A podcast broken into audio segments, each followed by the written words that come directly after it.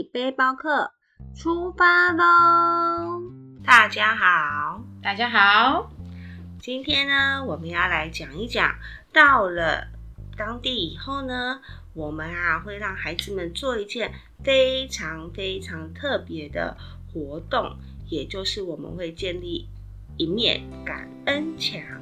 那我们为什么会有这个感恩墙的想法呢？原因啊，是因为呢，有一次我记得我们带团到美国的时候啊，那时候呢，我们到了一个山上，然后呢，有呃孩子们的外套其实放在车上，但是车上呢到山上的距离呢是有一段距离的，很远。对，因此啊，佩佩老师就决定。好吧，你们就在这边准备好，我们等一下要拍摄的东西的场景。是的，然后呢，我就下山走路下山去帮他们把外套拿上山给他们穿。真的。于是呢，我们就做，我就走下去，再拿上来，然后让每一件每每一个孩子呢外套都穿上去。好，这时候我们也就开始开路了。但是呢，我心里就一直觉得，哎。你们也太理所当然了吧！我从山上走到山下，拿了外套，再走到山上，我已经来来回回这么多趟，然后呢，你们竟然没有一句的谢谢。其实呢，我是去拿外套的人，心里不是太太舒服。嗯，因此他们上车了以后，我们要准备回家的时候，我就在车上跟他们说起这一件事情。我就说，刚刚佩佩老师拿外套给你给你们的时候，你们竟然都没有人跟我说谢谢。嗯，其实呢，这个不是我应该要去做的。然后他们才在车上说：“好，谢谢老师，谢谢老师，谢谢老师。”然后呢，我就想了，嗯，不行，现在开始呢，我们每天都应该要来讲一句感谢人的话。那么呢，看看你们会可以看见到什么什么事情这样子。所以呢，我们就从那那个时候开始建立了这一面感恩墙。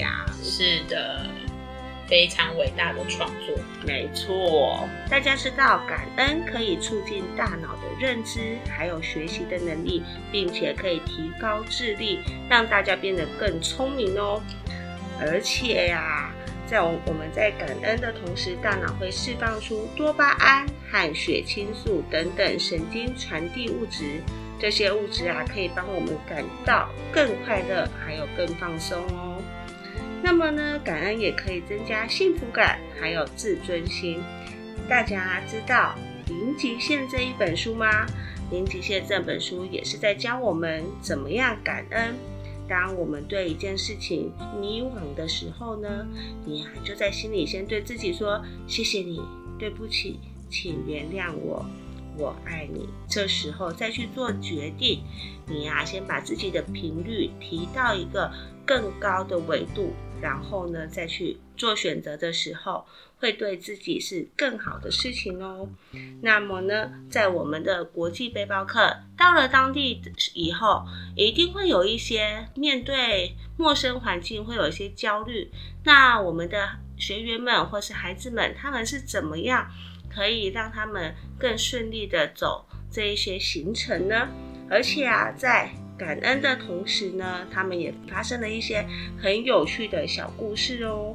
那我们来请龙龙老师来跟我们分享一下他们有趣的小故事吧。好的，没问题。说到这面感恩墙啊，我们可是花了很大的力气哟，把它做好之后啊，然后。跟着我们的行李箱，一路就到了我们要到达的目的地，找到了一面非常美丽的墙壁，就把它们贴上去喽。那在这个感恩墙的时候呢，我们发生了一件故事，从头开始说起吧。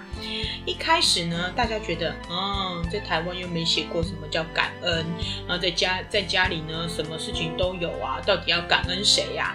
好吧，我来写写，谢谢老师带我们去景点玩，谢谢老师帮我们露营，谢谢同学一起煮菜，等等之类的。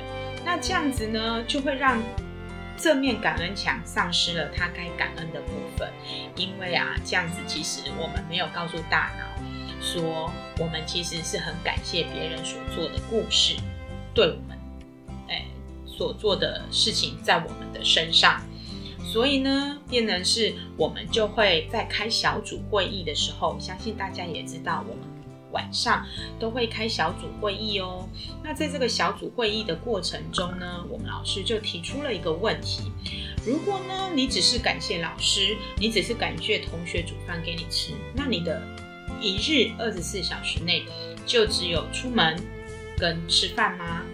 所以呢，我们就跟他们说，请他们停止在谢谢老师这个部分，改而去观察一下其他同学或者是其他的学员，甚至可能是陌生人，做做了什么对你很有帮助的事，maybe 是小小的事情，也可能是很大的事件。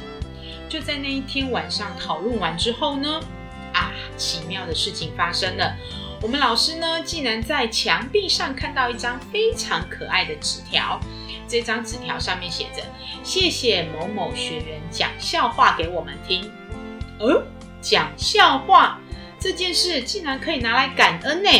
所以啊，我们老师就问他说：“你为什么要讲？要谢谢这位学员讲笑话给你听呢？”啊，原来是。在讲笑话的过程中，因为大家都很欢乐，所以这一趟旅程出发的时候，就是开始从快乐开始。那为什么快乐这么重要呢？其实爸爸妈妈可能还没有感受到，当大孩子要去面临到陌生的环境，而他所认识的、熟悉的，可能只有老师跟上课的学员。那他要面临到的，他要去面对的是一个未知的世界。重点是这个未知的世界还是未知的语言，可能是他不熟悉的语言，也可能是呃别人讲的语言他听不懂。嗯，为什么这么说呢？像我们去美国，大家都知道讲美语就通啦。对，但是还是会有人讲西班牙语啊，会有人讲日文啊，会有人讲韩文啊。所以呢，对他们来说，这个叫做未知的世界。那未知的世界当然是害怕的喽。